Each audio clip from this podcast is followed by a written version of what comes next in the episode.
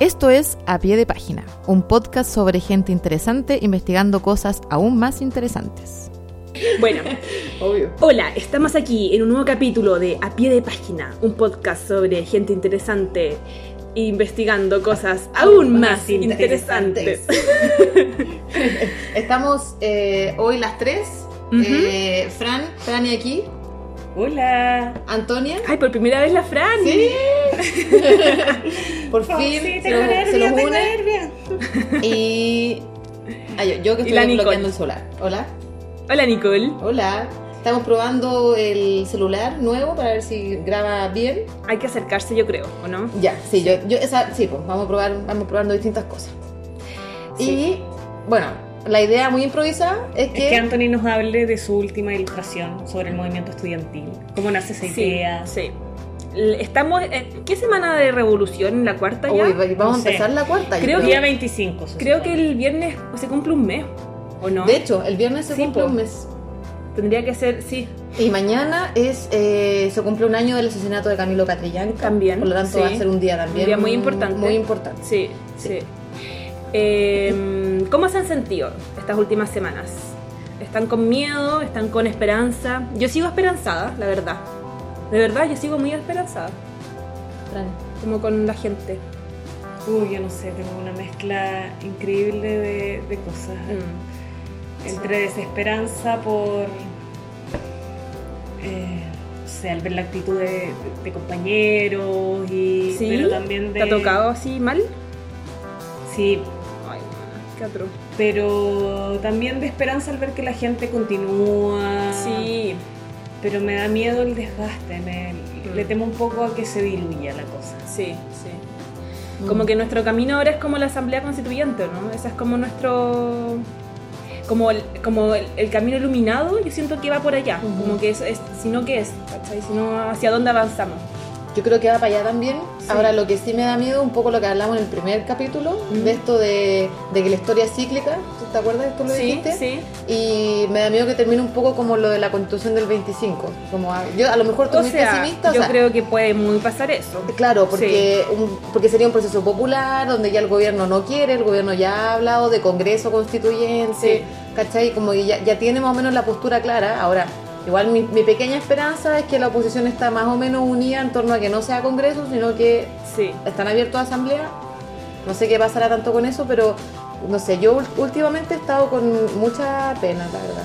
¿En serio? Sí, ayer lloré mucho. Ay, ¿por qué, Nico? Lloré mucho porque vi un video, vi el video de Migrar Foto, no sé si lo han visto No. de agreguen a migrar fotos. Ya. Es muy, muy bueno, un colectivo fotográfico. Y mm, uno de los cabros del colectivo justo ayer grabó en la marcha, la grande que se hizo ayer, grabó un caballero que estaba marchando. Y él contaba que su papá eh, eh, estaba enfermo, que iba a recibir con cuevas 100 lucas, 80 lucas, no sé qué. Y justo en esa, él dice como, él estaba con una bandera mapuche, y dice, este es mi país, ¿cachai? No sé qué. Hablaba muy emocionado, ¿cachai? Y en una eh, se acerca la, al bandejo, o sea, la Alameda, a la calle, ¿cachai? Estaba en República, a esa altura estaba. Y le llega un disparo, por suerte, no en el ojo, pero muy cerca del ojo. Ay, bueno. Y cae, y, y yo terminé el video, estaba viendo las noticias más encima, entonces CNN, CNN hablando de este incendio culeado en el restaurante no sé cuánto, en Baquiano, y me puse a llorar, pero mal, así, mal, mal, mal, mal, así como, concha tu madre, Ay, esta weá". pobrecita. Sí, sí. Sí, es como. Yo, yo creo que he llorado una vez, pero hay gente que llora todos los días. Hay gente que Sí. está llorando todos los días. Sí, pero es, igual, ¿no? Sí, emocionalmente es muy intenso, es muy, muy intenso. Pero también siento que es como un llanto como de... mm, Es un llanto de empatía, ¿cachai? Como el, el que tuviste. Siento que ese es el llanto que estamos teniendo, que se contrapone a la indiferencia que quizás nos había como in- inundado antes de esto, ¿cachai? Como que antes igual estábamos súper indiferentes, ¿cachai? Aunque estuviéramos trabajando, aunque supiéramos que, estaba, que está la cagada constantemente en términos como eh, de desigualdad en Chile, ¿cachai? Pero igual ahora es como, como que siento que igual estamos como con una, un nivel de empatía, así como social, súper fuerte, ¿cachai? Y eso igual es es súper eh, bueno. Sí, sí, yo creo que eso es bonito. El encuentro en- en- entre la gente Sí, pues. también. El- es- como dejar de negar que estamos en, en la mierda, ¿cachai? Mm. Como dejar de negar que puta no- nuestros abuelos siguen trabajando con una pensión de mierda, ¿cachai? Esa weá, yo con esa weá lloro con los abuelitos así que siguen trabajando. Oh, es palpico. No Mm, sé. Sí, mención especial a los abuelitos que han ido, han estado en todas las marchas, una Bueno, pareja, en todas. bueno, Sí. en todas, y los vi en Plaza Italia una vez, eh, así como abajo del caballo, yo estaba cagada de miedo, cagada de miedo porque estaba como al medio, lo único que quería era irme, de como ponerme más lejos porque tenía mucho miedo, y de repente yo estaban al lado, así muy estoicos con sus carteles, y yo como, weón, yo estoy cagada de miedo y ellos están aquí parados, abuelito, Ay, y dije, igual filo, así no sé, me quedo un rato más, pero Bueno, ya les quitaron todo. entregan demasiada Sí, valentía, sí. es como, ¿y qué tenéis, weón? Con una pensión de 100 lucas, así. ¿Qué podéis perder con eso, weón? No, es palpico. Es palpico. Sí, sí, entregan mucha, mucha valentía. también. Sí. Sí, y a lo mejor eso, claro, como nos, eh, nos dan valentía y a la vez nos muestran la precariedad de este sistema culiado, que es como, claro, lo que dice la Fran, no tengo nada que perder. Sí. Entonces, bueno, lo único que tengo es como mi voz y mi cuerpo para salir a marchar por este sistema de mierda. Pero no tengo más, ¿cachai? Sí. Sí. Es terrible, bueno, nos muestra eso. sí. Eh, bueno, no sé. Pasamos al otro. Sí, sí. Que es como todo lo contrario, es como la juventud. La juventud y no tesoro. Sí. Creo que, pues bueno, porque, eh, hagamos un pe- pequeño contexto nomás de eh, todo esto finalmente la chispita la dan los estudiantes, les estudiantes, otra Claro, vez, vez con la evasión al metro. Y entonces la figura del estudiante es protagónica una vez más en los movimientos sociales en Chile Sí. y que luego, bueno, se convierte en todo esto que ha pasado ya hace tres semanas. Entonces, en ese contexto, yo creo que podemos empezar a hablar de este tema. Sí, pues de lo- como del mo- movimiento estudiantil en general, ¿cierto? Que en el fondo eh, el movimiento estudiantil en Chile no empieza en los 80, tiene una historia muy larga para atrás. La FECH creo que se funda como en los años 20 o 30, ¿sí? Sí. Eh, después en los años 60 hay muchos espacios como la, la toma de la católica, la reforma educacional que se hizo, o reforma de educación, ¿se acuerdan? La reforma universitaria, lo que Eso, pasa es que, claro. claro, claro ahí, habría que hacer la distinción entre como el movimiento... Hoy día no fue un movimiento universitario, fue un movimiento secundario el que partió Sí. todo esto, ¿cachai? Pero eso yo lo englobo como movimiento estudiantil, como eh, secundario y universitario. Que muchas veces están unidos, pero muchas veces no. Como en el caso quizás de la católica que fue solo universitario, yo creo. Sí, pues porque era una reforma universitaria. Claro, claro, sí. Sí, y también cuando tú estabas escuchando un, un historiador la otra vez y él contaba que, no sé, ponte tú, la, la revuelta de la chaucha también empezó con estudiantes. Y cuando Los yo... estudiantes le- secundarios. Sí, sí. Como Sí. que siempre los estudiantes secundarios están como ahí alerta y son como una chispita así como que hace como prender, ¿cachai? Sí. Como la, el fuego revolucionario. De hecho, este, se me olvidó decirte este, este documental Actores Secundarios. Sí, po. Que claro, que justamente toma De los este- 80. el caso de los, de los estudiantes de los 80, Sí. que se toman, eh, eh, creo que muestra uno o dos liceos que se toman, bueno, en el 83 El parece. Alessandre Palma, El Alessandri. que es el clásico de las fotos. Se lo toman como un minuto. O sea, como muy poco tiempo, ¿no? Porque lo... ¿O no? O sea, creo que es una, un par de horas. Creo que un par sí, de horas, porque creo que llegan están como- arriba, están ah, sí. pero a eso me refería de poco tiempo. O sea, llegan a las 8 de la mañana y creo que lo sacan a las 12 del día, una cosa Ya. así. O sea, están un rato, ¿cachai? Ya. Pero el tema es eh, tomarse un liceo en contexto En de dictadura. plena dictadura, Mm. exactamente, eh, me parece cuático. Bueno, y, Sí. y es bonito ese testimonio porque lo Sí. entrevistan después y todo hablan de... Y también como de la carrera revolucionaria, entre comillas. ¿Ya? ¿Cachai? Que me acuerdo de una loca que mm, decide no estudiar en la universidad, sa- saliendo de cuarto medio, sino que decide militar, ¿cachai? Y se dedica totalmente a la revolución, bla, bla, y después, claro, te cuenta después en los 90, cuando pasa la transición y se chucha y quedó como en nada, ¿cachai? Como- ¿Ella queda en nada? Ella queda en nada. Quedó sin profesión, sin título. Sí. ¿Cachai? Porque después el partido se quebró, no sé, po. O- muy cuático. Pero en ese momento ella decía que la decisión fue tomada muy a conciencia porque el contexto lo requería, ¿cachai? Que se entregara así eh, con todo lo que tenía a la, a la causa. Cuático, cuático, sí. cuático. Es que eso pasa un poco como con... Eso me, me pasa mucho como con haber sido estudiante, haber estado un poco movilizado en, en tu contexto y después como que la vida empieza a pasar y te conviertes en un adulto y, y como que dejas esa parte como media movilizada revolucionaria. Es muy... Sí. Pero igual lo encuentro bonito porque igual te deja como un, un resabio crítico con lo que está pasando por lo menos, ¿cachai? Sí, pues, sí. Sea, yo creo que es- o sea, ese documental es bueno, véanlo. La gente, toda la gente que nos va a escuchar, los miles de seguidores. ¿Qué hay afuera? Eh, ¿Perdón? Sí, sí. Ya, bueno, tuvimos una pausa. Se tuvo que ir nuestra amiga Fran. sí, Así que, bueno, vamos a continuar. pero la amamos. Sí, ya lo tapamos. Nos encanta verte. Y mm, bueno, estábamos ajustando algunas cosas eh, del próximo podcast que se viene, pero bueno, este eh, estábamos hablando de, para tomar un poco sobre actores secundarios. Yo quería decir algo de, porque estábamos hablando esto de la trayectoria de esta chiquilla, Ujú. que fue muy militante, bla, bla. Y lo bueno de este documental es que muestra distintas trayectorias, ¿cachai? De estos estudiantes. Ha- Hay uno que se convirtió en alcalde después, no me acuerdo de la comuna, pero es alcalde. Hay otro que siguió muy crítico, muy dentro del movimiento social, haciendo como proyectos, ¿cachai? Y otros que en verdad fue como, se terminó esta cuestión y seguí mi vida normal, entre comillas, Mm. ¿cachai? Entonces, eh, lo interesante es eso, que muestra distintas trayectorias estudiantiles, ¿cachai? Claro. Y eso es, es bacán de ese documental. Eso es lo que quería decir respecto Sí. a actores secundarios. Es que en esta época hay que ver ese tipo de... Hay que ver todos, todos estos documentales que existen, como en Chile, como el de los Chicago Boys, Sí. el del Mosito. hay, mm, hay listas que están compartiendo como de Sí. documentales que ver en estos días, en estas Sí, semanas, en este está tiempo, bien. sí. Está muy bien para ponerse Sí. en contexto también. Sí. Yo Y- estaba muy en esa, como muy, muy así Rick and Morty. Claro. Eh, Eso- Ese del caballo, Horsejack, ¿cómo se llama eso? Bojack. Bojack, perdón. Horseman. Perdón, amigues.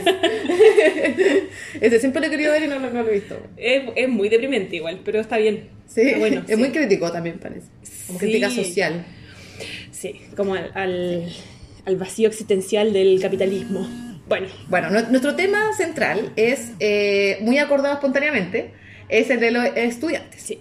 los y las estudiantes. Entonces estábamos hablando de un podcast muy exitoso que ha tenido la Antonia, que lleva más de 9000 likes. un podcast. O sea, ay, qué gripada, un una publicación en Instagram, perdón. Eh, su última, última publicación en Instagram, que es sobre el movimiento Historia del Historia del movimiento estudiantil Claro, en Chile. sí. Exacto. Desde Del el, 83 hasta este año. Exactamente. Entonces, como Sí. cuéntanos un poquito de eso.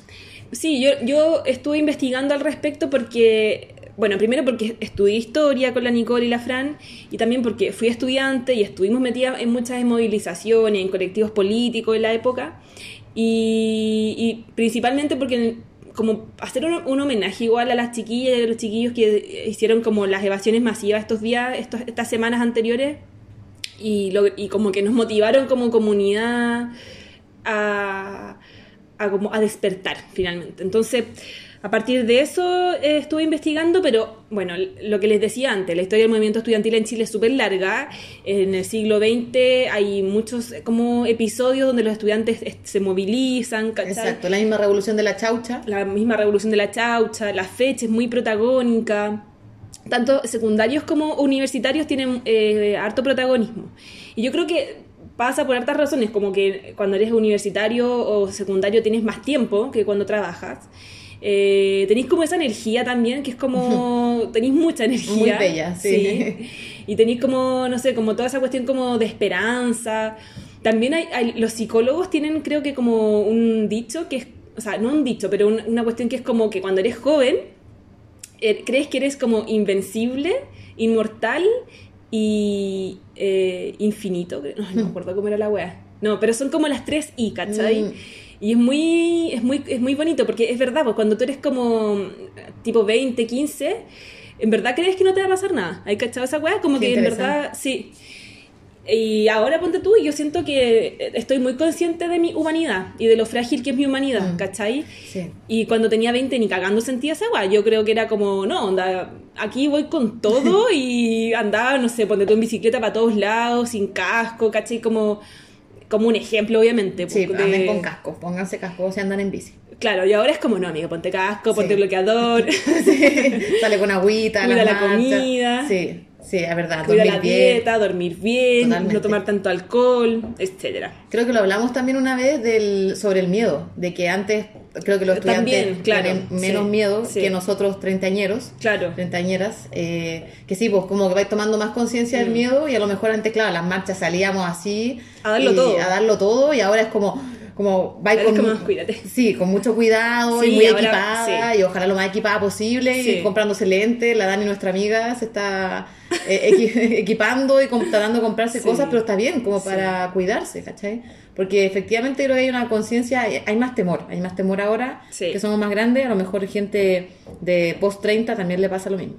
Sí, po, sí. Entonces el estudiante, la estudiante tiene este eh, estas características que te decís tú. Claro, como de mm, energía quizás revolucionaria, por ponerlo de una manera media cursi igual. Bueno, entonces lo que yo hice fue como revisar desde los 80 en un contexto absolutamente neoliberal, ¿cierto? Como en los 80 eh, empieza el modelo neoliberal en Chile, se instaura, y eso significa como la, la municipalización de los establecimientos educacionales eh, antes de la universidad, ¿cómo se llama? Como secundarios Ujú. y, y también... Ay, ¿Qué más era? Perdón, la, la municipalización y la mercantilización de la educación, en el fondo, ¿cierto? Como entender en el fondo la educación como un bien de consumo y no como un derecho social. Exacto. Incluso este mismo documental Actores Secundarios que mencionábamos antes, justo se instala, la toma de este liceo se instala en contra de la municipalización de la educación. Estaba ahí justo Mm. esa medida implantándose y estos estudiantes eh, se manifiestan en contra de eso. Claro, claro. Sa- Sabiendo que iba a ser una medida de precarización de la educación finalmente. Sí, po. Bueno, entonces, eh, claro, los estudiantes de los 80 como que se- estaban súper fracturados. Esa- eso es lo que pasa como, como con todas las eh, redes sociales de esa época, los sindicatos, los, eh, los pobladores, ¿cachai? Como todas las agrupaciones sociales están eh, desarticuladas por la dictadura. Entonces esto le pasa lo mismo a, lo- a los secundarios y a los universitarios. Entonces lo que intentan hacer es reagruparse en sus antiguas federaciones, que eran la FECH y la FESES en ese minuto, que era la. Federación de Estudiantes Secundarios. Sí. Ahora, mm, dale. No, dile. Que lo importante también decir ahí que justo en el 83 parte la jornada de protesta nacional. También, Entonces una reactivación claro. igual del movimiento Claro. después de esta de esta masacre finalmente que Sí. viven los movimientos sociales, Sí. eh, de las de todas las detenciones y que, que está viviendo la gente. Entonces se intenta dar un nuevo una nueva reapertura de, de, Sí. de la organización y empieza la jornada de protesta fuerte. Entonces, Claro. Las jornadas de protesta. Exactamente. Claro, y allí lo- los universitarios y secundarios se, se unen a estas jornadas de protesta y participan masivamente, pero también como paralelamente lo que intentan hacer es como reagruparse en sus federaciones y todo eso. Y creo que en esta época, bueno, lo que contaba la Fran antes, porque se intentan tomar estos liceos, pero igual son cosas súper esporádicas, porque la represión de la dictadura era muy feroz. Claro. O sea, iba a decir como muy distinta ahora, y en verdad eh, Mm, bueno. creo que no. bueno, ¿Qué, qué pena esa weá? Como que la cagó que ya no podemos hacer una... O sea, como que no podemos hacer una distinción. o sea, lamentablemente, Lamentablemente. eh, tenemos nuevamente represión de tipo dictatorial, Ay, weá. ya con los militares en las calles. Sí, sí. Sí, volvimos un poco a eso. Qué heavy. Qué pena. Bueno, eh, después de la dictadura pasa el, el- está el plebiscito, el sí y el no. Y en los años 90 hasta el 2000, lo que estuve como averiguando, investigando como con algunos historiadores, es que mm, el movimiento universitario ta- como que intenta hacer de nuevamente también como re- rearticular su- sus como federaciones, ¿cachai? Las FECH y las FECES. Eh, igual es, es, es como, yo siento que es un momento medio plano, como que no pasa mucho, no pasa mucho a nivel como, eh, como de movilizaciones, ¿cachai? Claro, o sea, los 90 son conocidos por este periodo de latencia. Claro, como de transición. Sí, sí. sí, y más de mm, alienación, no sé si decirlo así, pero Sí. de, de un poco de, de movimientos más dormidos Sí. y de mm, imposición absoluta del neoliberalismo. Entonces ahí empiezan a surgir todos estos valores de, de mierda, del individualismo, el consumismo, Sí. todo eso en los 90 es muy fuerte. po. Claro, sí, po. Eh, igual, igual, por si hay algún como generación X que está escuchando, que es como de esta época, igual pasaron cosas, igual probablemente estuvieron como apoyando las movilizaciones, sobre todo como creo que de los ma- mapuches estuvieron como movilizados. Eh, la otra cuestión interesante y igual me dio risa es que el gobierno creó el Parlamento Juvenil, que era como un intento fallido de coaptar a los estudiantes, ¿cachai? Y no resultó, que era como, no, chiquillos, aquí pueden como tener su tipo de, de- como hacer como eh, política universitaria, pero como con el gobierno, Claro, se llama Parlamento Juvenil y no, nadie los pescó. muy institucional. Claro, claro. Que a lo mejor es un poco lo que nos está recordando este, esta medida de hacer un congreso constituyente en vez de asamblea, que en el fondo le quita O sea, lo popular sí. y trata de hacerlo súper institucional. Claro. Claro. O sea, básicamente lo que yo creo que vamos a hablar ahora es eso. Es- Ujú. eso esa es como el punto central de la historia de los movimientos, del movimiento estudiantil, sobre todo desde los 90 en adelante, es que, es que eh, los gobiernos intentan coaptar el movimiento y hacerlo a, su medida y por lo tanto no cambiar el modelo económico, socioeconómico neoliberal y las movilizaciones estudiantiles constantemente surgen en- para cambiar el modelo socioeconómico. ¿Cachai? Bueno, después, el 2001 está el mochilazo, que es un como eh, pequeño movimiento, o sea, no pequeño movimiento, pero como una explosión, digamos, eh, en contra del... El, el pase escolar estaba cooptado por privados, ¿cachai? Entonces lo que querían eran estos chiquillos eran eh, que lo, lo- que fuera nacional y que fuera como eh, llevado por el Estado, ¿cachai? Y finalmente la JUNAEV eh, es, como que tiene ciertos logros porque la JUNAEV es la que empieza como a administrar el pase escolar, ¿cachai? Mm. Eh, y en esta época también se, se hace la coordinadora, Asamblea Coordinadora de Estudiantes Secundarios, la ACES. Esto es importante porque creo que las FESES, esto es lo que tengo entendido, es que la FESE está muy cooptada por, el- por la J, por la- las juventudes comunistas, ¿cachai? Entonces, los secundarios eh, le tenían un poco de rechazo a la J por eso mismo, porque estaba como demasiado como, eh, como liderada por los comunistas y crean la ACES como para que sea una wea un poco más alternativa y como una coordinadora también, ¿cachai? Como sin tanta como jerarquía política, ¿cachai? Eh, Sí. Entre, entre otras cosas, por eso surge la ACE. ¿Mm? ¿Queréis decir algo? Sí, es que hay un testimonio de, en este documental de actores secundarios también, ¿Ya? que es de un cabro que creo que era de la Juventud Socialista, si no me equivoco. Y luego, claro, el Partido Socialista intenta esto mismo que decías tú, como cooptar un poco el, el movimiento. ¿Ya? Entonces, él era un súper dirigente en, en la época del- de la toma, en el 83. Y después dice, chuta, pasé a ser como un miembro del Partido Socialista súper bajo. Eh, Ah. perdí como mi posición de dirigente y quedé como manda- mandatado por los altos par- altos miembros del Partido Socialista. Entonces, también refleja un poco lo que, lo que dices tú, lo que estaba pasando ahí. Ya, qué heavy. Sí.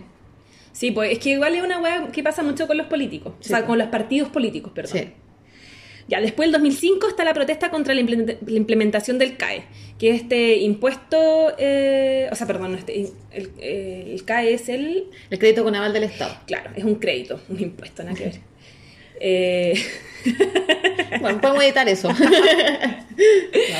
Eh, es un eh, es es un pase al Jumbo que te ayuda a comprar comida. Nada que ver así. No cachando nada. ¿Es un impuesto al libro? Y los estudiantes estaban muy en contra. No, estamos haciendo aquí historia eh, oficial, ¿no? Claro. El CAE, este crédito con aval del Estado, y que también ahora está resurgiendo la, la demanda por eh, condonar el CAE, ¿cachai? O, Sí. o acabar con esa deuda infinita que tiene mucha gente. Por favor, que pase. Saquen el CAE. Sí. Eh, bueno, en esta época, los estudiantes universitarios, en este caso, eh, comienzan a movilizarse en contra del CAE. ¿Cachai? Que, que querían, que en el 2005 empie- se, se empieza como a... mm, se quiere implementar, ¿cachai? Y los estudiantes dicen, puta, no, no es la forma, ¿cachai? Y lo que propone es el arancel diferenciado, ¿cachai? Que es, es otra propuesta. Pero es interesante porque acá la Yani, una amiga historiadora, nos cuenta que...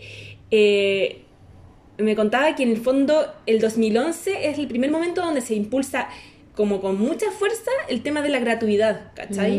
Mm. Hasta el do- antes, cuando tú en este caso, en 2005, no se estaba hablando de gratuidad todavía, sino que era como, hagámoslo de esta forma, puede ser arancel di- diferenciado, ¿cachai? Eh, todavía no se, no se hablaba con fuerza de la gratuidad, ¿cachai? ¿Y qué, qué significa en la práctica el arancel diferenciado? No, pues que en el fondo algunos estudiantes, eh, como del quintil más bajo probablemente, eh, pagaran como según sus recursos lo que pueden pagar. Que en el fondo, claro, habría sido una mejor propuesta porque así los estudiantes no se habrían endeudado como están ahora. Claro. Y también eh, yo creo que va por ¿cómo se llama? Actualmente igual las carreras parten con un arancel y después van subiendo. Nos pasó a nosotras cuando Ah, estudiamos en la universidad. ya, sí. De hecho, eh, nosotros entramos a una carrera que es licenciatura en historia, muy barata, entre comillas, Sí, pero que igual cuando- 180 costaba. Claro, y cuando salimos, o sea, yo me acuerdo que empecé pagando 110, una cosa así, y cuando salí era 150 o 100, ¿cachai? Como que fue subiendo año a año el arancel. Entonces también, eh, me acuerdo que en- en- cuando estábamos nosotros estudiando, también había una demanda por congelar el arancel, Sí, que no subiera, Sí, ¿cachai? Mínimo. No, esa weá es frígida.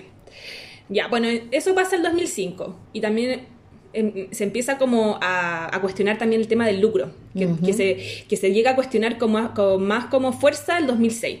Ok. Ya, y el 2006 viene la Revolución Pingüina. Eh, bueno, esta es una revolución que, que todos conocemos un poco más porque fue mucho más fue, fue muy famosa.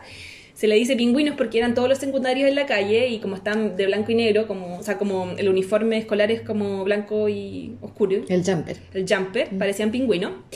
Eh, no sé si tú fuiste parte de, la, de esta época. Yo estaba en, en cuarto medio. Yo me estaba preguntando lo mismo, era preguntarte como en qué estaba ahí en esa época. Y ¿Ya? yo estaba ya en la universidad. Ah, porque claro, yo, yo estaba estudiando Derecho en Ya. el segundo año. Sí. Y me acuerdo que intentamos apoyar desde espacio universitario. Ya. ¿Cachai? En el 2006. En esa estábamos. Bacán. ¿Tú estabas en qué estabas ahí? Yo estaba en el colegio, estaba en un colegio privado, entonces em, como que apoyamos las movilizaciones y el colegio como que hicimos paros reflexivos. Típica weá de colegio privado, como no, la paz, la, no, no hagamos disturbio y la weá. Me acuerdo también que como que llenamos como de papelógrafos, el, o sea, papelógrafos, como pancartas el- la reja del colegio y mm, intentamos ir a algunas marchas, ¿cachai? Pero Ah, y también me acuerdo que algunas como líderes como estudiantiles del momento iban a asambleas, ¿cachai? Como que me acuerdo como de harta efervescencia con respecto al, al- al tema de las asambleas. Como yo no era muy líder política en ese momento, bueno, nunca lo he sido, verdad. no como ahora. A diferencia ahora. No, nunca lo fui, nu- nunca lo he sido, entonces no, no era muy tímida como para ir a una asamblea y estar ahí como, ¿cachai? Pero sí me interesaba mucho el tema. pues. Eh, yo creo que como que me puse así como a marchar con más fuerza el primer año de la universidad. Como que cuando estaba en cuarto medio mi, mi mamá no me dejaba ni hacer la cimarra. Estaba súper paqueada, súper paqueada. Era 2007 ya entramos a la U, a Sí. historia, entonces, claro, Sí. ya es otro periodo de más, más activismo, más, protagonismo. Claro. Aparte que Juan Gómez Milla, todo un contexto mucho más politizado. pues. Sí. Y ahí también me acuerdo que, que empezamos ya a hacer más cosas, empezaron a formarse colectivos, tú estabas ahí, Sí, pues. yo también, estábamos conformando parte de colectivos que hacían cosas, intervenciones Sí. y cuestiones así. Y porque el 2001 yo lo tengo así, súper borrado. O sea, yo en el 2001 estaba en primero medio, pero... Yo estaba en séptimo y no me acuerdo, sí. En séptimo, chucha, yo estaba en primero medio. Que tú eres como dos años más grande que yo en términos de colegio, pero eres un año más grande que yo en, en- Sí, no en edad, en- en digámoslo. ah, somos muy jóvenes. Sí, eh, pero claro, yo no, yo no, o sea, yo el mochilazo lo aprendí en la universidad, Sí, como, pero espérate, déjame terminar lo Sí. del 2006. Entonces el 2006, la, la, la, la hueá más importante es el final al OCE, ¿cachai? Ajá, la Ley Orgánica Constitucional de Enseñanza. Muy bien, Nicole, muy bien. Tú andas apoyándome con ese tipo de cosas Ujú. porque a mí se me olvidan. Eh, y nada, pues eh, lo, lo, lo cuático es que acá masivamente se tomaron muchos colegios municipales, eh, colegios privados, alrededor de todo Chile, a lo largo y ancho de todo Chile. Fue muy masivo el 2011, entonces por eso tiene tanta importancia y todos nos acordamos del 2006. Perdón, el 2006, no el 2011. Eh, la, la LOCE fue cambiada por la LGE, que es como básicamente la misma cuestión. Sí, la Ley General de Enseñanza. Claro. Y que mantenía las mismas ideas de la educación. No se lograron cambios estructura- estructurales, pero se obtuvo un pase escolar nacional sin control de horario. O sea, porque me acuerdo que en esa época podía el, el pase escolar, creo que cambiaba como ponte tú en febrero, no tenía pase escolar. Claro. Era una sí, mierda. Que también peleaban por el pase escolar durante todo el año. Claro. Y PSU gratuito para el 80% más pobre del país. Y también se pedía la desmunicipalización, eh, o sea, que, que la, que la educación volviera a ser estatal. Y eh, la también otra demanda interesante era la modificación a la jornada completa, que es algo que no ha cambiado. Ujú. Porque en el fondo la jornada completa, en los 90 pasó a ser jornada completa, ¿te acordáis? Sí. Como creo que con Frey Sí. porque la jornada, eh, en el fondo eh, masivamente también las mamás empezaron a trabajar, o sea, no, no, en, no, no en los 90, ya venían empezando a trabajar hace tiempo, entonces los niños como que no tenían con quién quedarse las tardes. Entonces las jornadas completas se, empiezan por, eh, entre muchas razones, por eso también, ¿cachai? Como para poder, para que los niños queden como en las tardes en el colegio, pero la idea era que tuvieran como actividades recreativas y no, pues tienen como matemática, en general como, básicamente siguen haciendo clases normales. Claro. Entonces la, la, la crítica era que era muy agotador para los niños y que no tenía momentos de, de, de dispersión o de, de juego, ¿cachai? De pasarlo bien, de descansar y todo. Sí, pues. De hecho, solo paréntesis, el, eh, durante el gobierno de Frey se hizo una reforma bien grande al sistema educacional. Ahí se reforma todo el currículum de enseñanza básica y media. Y además eh, se implanta esto de la jornada escolar completa. Que, que claro, tiene, tiene, ¿cómo se llama? Es una tremenda presión igual, de es, es muy largo, es muy largo y... y ¿Qué es muy largo? El- la jornada, salen súper tarde. Ah, es súper larga, Sí. yo la odio. Yo la odiaba cuando chica. Bueno, para seguir entonces, después viene el... Bueno, igual quiero decir que entre medio, el 2008, nosotros entramos el 2007, creo que hubo toma el 2007, Sí, el 2008 también hubo toma. Eh, de hecho, el, el 2008 fue una toma súper larga, ¿te acordáis? Sí. Sí. Fue súper como intensa esa toma. El bueno, es que nosotras, lo que tú decías antes, pues estudiamos en Gómez Milla, que era como una facultad súper movilizada, súper politizada. Entonces nosotras claramente teníamos eh, tomas todos los años. Sí, por las sillas para zurdo. ¿Te acuerdas? Ay, bueno, eso ganamos el 2008. Que fue eso lo que Ay, ganamos, las sillas para zurdo. Bueno, yo soy zurda, así que lo agradecí mucho, pero... Cuéntale un poquito, quizás, resumido. Eh, me acuerdo que, que- No me acuerdo tanto, pero a lo mejor compañeros o compañeras que nos estén escuchando pueden agregar un poquito más, pero me acuerdo que se levantó un petitorio bien grande, fue una toma larga, igual. Y entre varias cosas de ese petitorio estaban las sillas para zurdo. Lo que pasa es que en esos años, igual, la Chile ahora se reestructuró y tiene aulario, en Juan Gómez Milla, todo el cuento, pero en, la- en esa época en que nosotros estudiamos, Era precario. era súper precario. Era súper Pero súper precario. O sea, un, un profe que ocupaba transparencias todavía. Yo tuve un seminario con un profe que pasaba transparencia, un seminario de Revolución Mexicana. Y que era muy bueno, pero pasaba transparencia. Bueno, y había muy pocas sillas para zurdos, es verdad, era verdad eso. Y de aparte que el mobiliario era súper penca, bueno, todo eso. Y finalmente me acuerdo que una de las pocas cosas que se ganaron fue que eh, pusieron más sillas para zurdos, pues, efectivamente. Sí, pero igual fue triste esa toma, la del Sí. 2008. Yo me acuerdo que terminamos derrotados, así agotados. Las, las Sí. tomas son muy agotadoras, eh, es mucha pega. No, fue muy cansadora esa toma, sí. Bueno, y pasamos así como rápidamente al 2013, o sea, perdón, al 2011. Eh, el 2011 nosotros estábamos haciendo la tesis, ¿te Sí. acordáis? Sí, me acuerdo, perfecto. Yo, yo estuve involucrada en, la- en las movilizaciones, pero más al final, como que no estuve tan al principio. Y lo que pasa ese año es que al principio de año, como en mayo, están las protestas contra Hidro Aysén, Mm. que son, igual fueron unas protestas súper masivas y, y como bien hippies, así como desde los, de los, el- los ecologistas, ¿cachai? Eh, porque se supone que querían hacer como una, termo, una hidroeléctrica en, en Hidro Aysén, o sea, en Aysén. bueno, y... em, Finalmente eh, se, se, eh, se empiezan a tomar también los liceos a lo largo de, de todo el país. Eh, liceos, universidades, colegios técnicos, privados. Fue, esta cuestión sí que fue muy, muy masiva. Se, se llama Jornada de Protesta del 2011 o también la Primavera de Chile, Mm. porque como que Chile despertó de nuevo, o sea, una vez más. Eh, las demandas eran el fin al lucro, eh, más democratiza- democratización y educación pública gratuita y de calidad. ¿Cachai? Como, esa era como la gran demanda, como fin al lucro y educación gratuita. Entonces, lo interesante aquí es que se implanta finalmente la idea de que nuestros derechos no pueden ser privados, o sea, no pueden ser como eh, bienes de consumo, sino que tienen que ser derechos, ¿cachai? Derecho a la educación, derecho a la salud, ¿cachai? Como eh, todas estas cosas que gracias al neoliberalismo habían sido como ide- ideológicamente habían pasado a ser como un bien de consumo, ¿cachai? O sea, exactamente, en un como periodo de voracidad del capitalismo, Claro.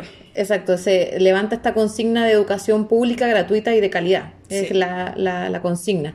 En ese año yo me acuerdo que empezamos con unos compañeros a hacer talleres a Sí, liceos que Cuéntanos estaban un tomados. poquito de eso, que eso fue muy interesante. Sí, eh, era un, un proyecto de varios liceos que estaban tomados y que empezamos a levantar temas como esto mismo que estamos hablando ahora, historia del movimiento estudiantil. Pero espérate, frente a la necesidad como de entender un poco qué es lo que estaba pasando en Chile y la historia de Chile, ustedes van a hacer talleres de historia a estos liceos. Exacto, ¿cierto? claro, como para entender un poco el contexto, Claro. darle, darle historicidad a- al movimiento, lo mismo que estás contando tú, contarlo en los liceos, ¿cachai? De como, el, como parte de la revolución de la chaucha, no sé, como el protagonismo del movimiento estudiantil en Chile.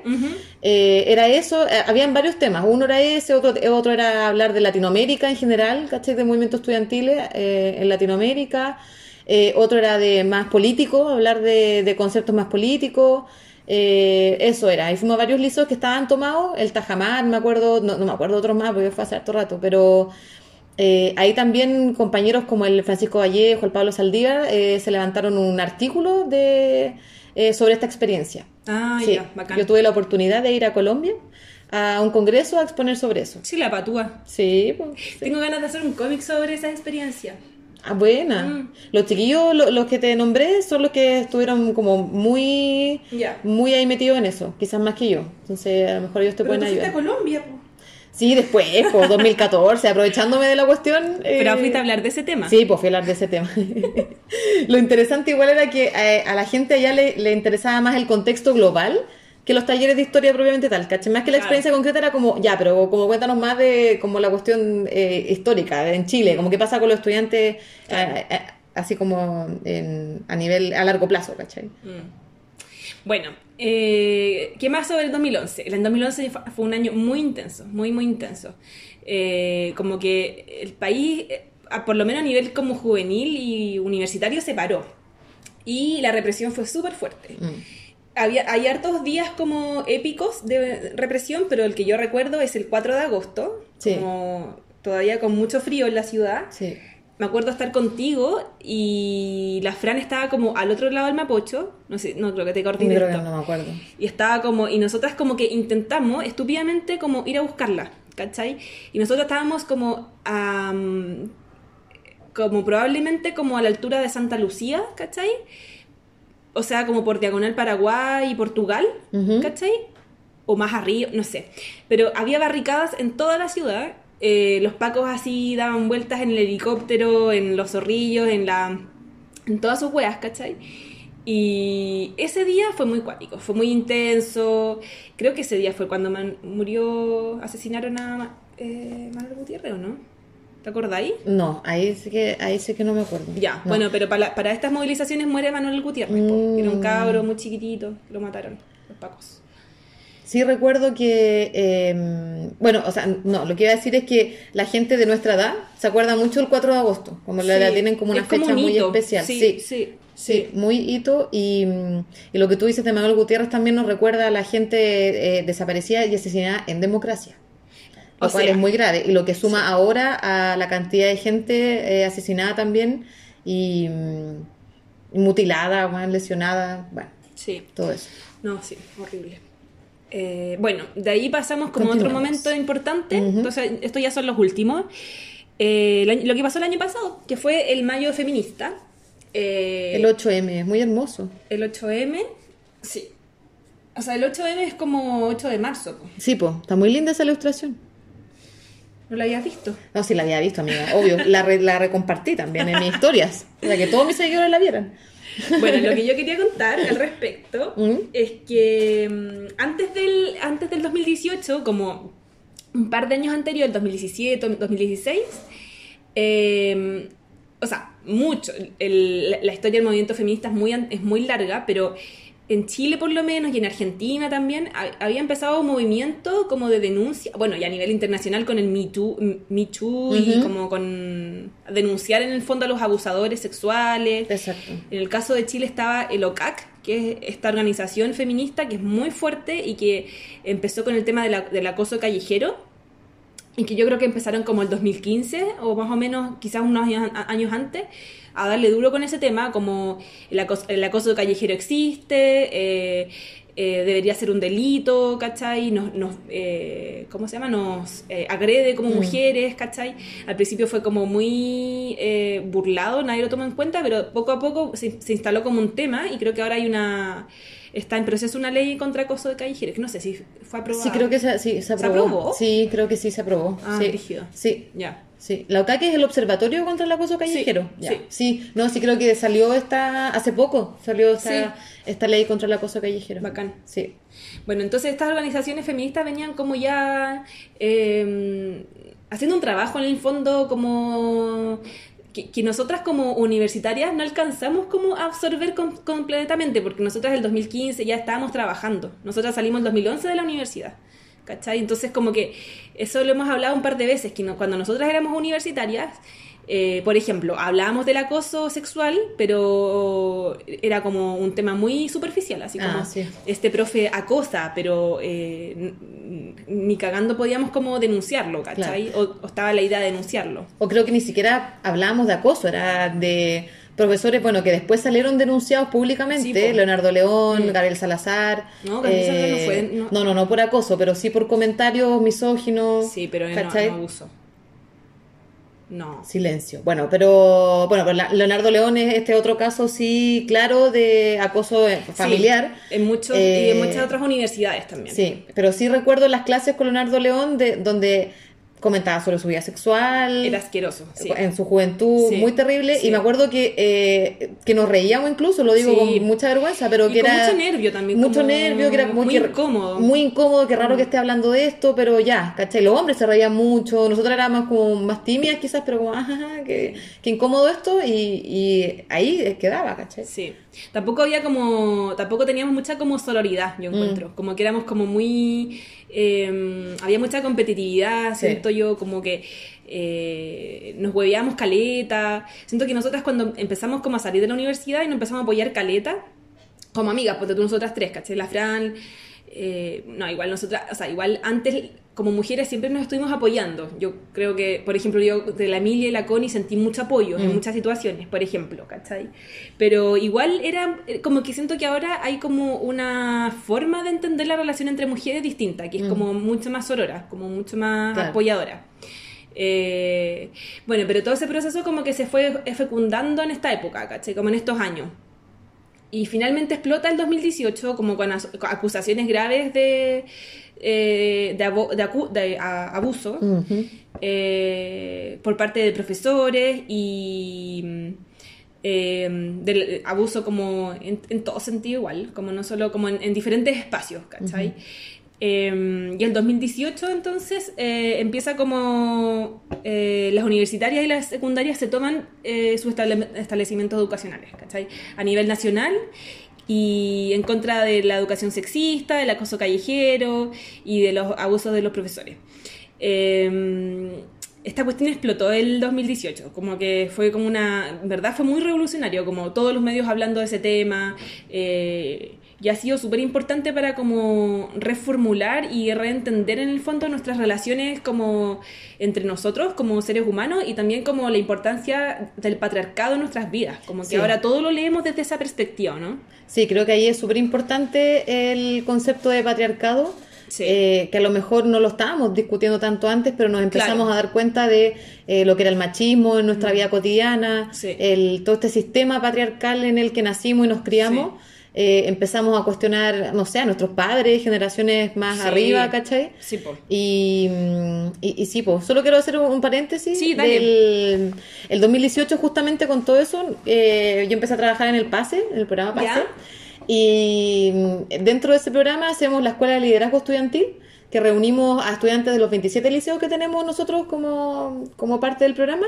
Y justamente el tema fue género y educación no sexista. ¿Ya? Entonces ahí hablamos, hicimos actividades y tuvimos toda una jornada donde hablamos de eso y analizamos conceptos como patriarcado, machismo, ¿cachai? etcétera. Y ahí los cabros y las cabras tenían el tremendo rollo y se, se daban cuenta perfectamente cómo les afectaba en su vida y, y propusieron medidas para acabar con eso y implantar una educación no sexista. ¿Qué quiere decir con eso? Como que en el fondo ya los cabros eh, han como... En el fondo la, la influencia del movimiento feminista ha sido muy grande. Quizás, como en las nuevas generaciones. Sí, creo que, que lo vemos en tu hermana chica, Claro. en las generaciones de los 20, los secundarios también, Sí, y las secundarias que ya tienen el discurso súper claro, o sea, sí. que van más allá del género, que ha- hablan de disidencias sexuales, o sea, Sí. de, de otro tipo de identidad, de género no binario, conceptos Sí. que nosotros hemos ido aprendiendo también y ellos la tienen súper clara. Sí, sí eso claro. es súper bonito, es súper bonito. Y súper importante, como da esperanza también. Sí. Es como lo que hablamos al principio, a mí todas estas cuestiones me dan como esperanza de poder construir un mundo distinto.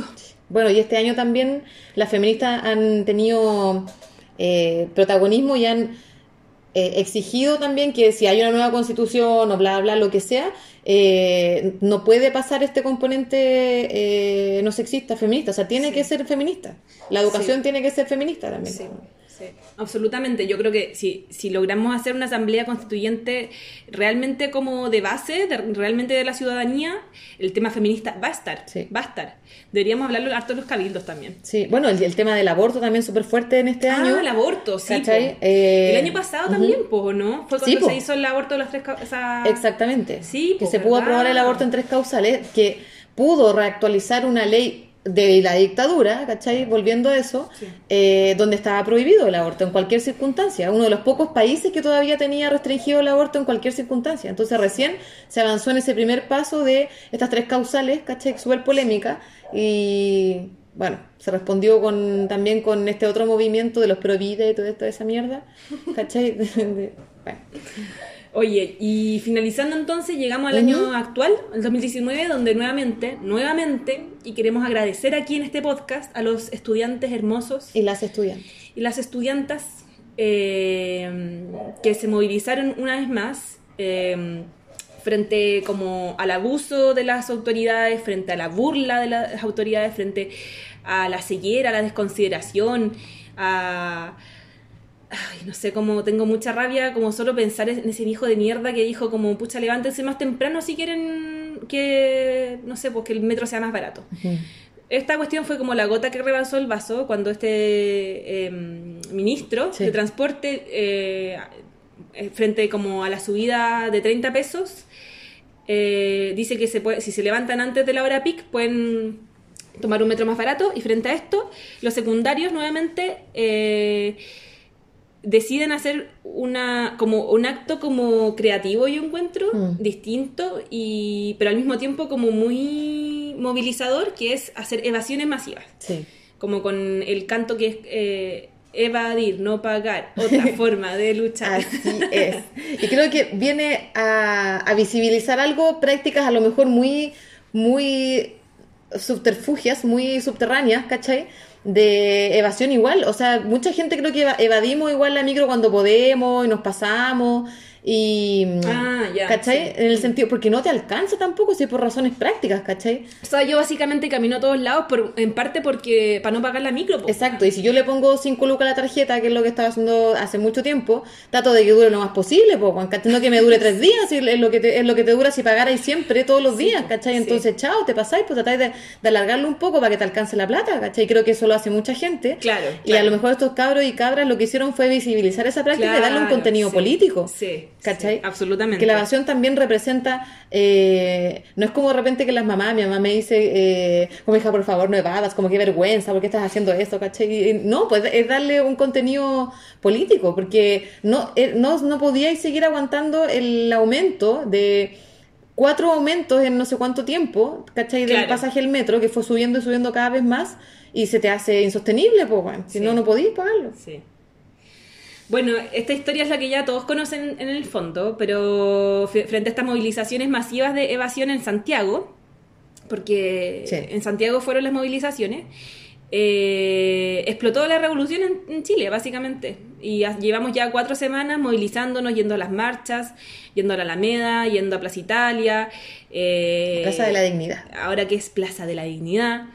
En las regiones también se han movilizado. Ayer tuvimos un enorme paro nacional en donde todas las ciudades del país se movilizaron.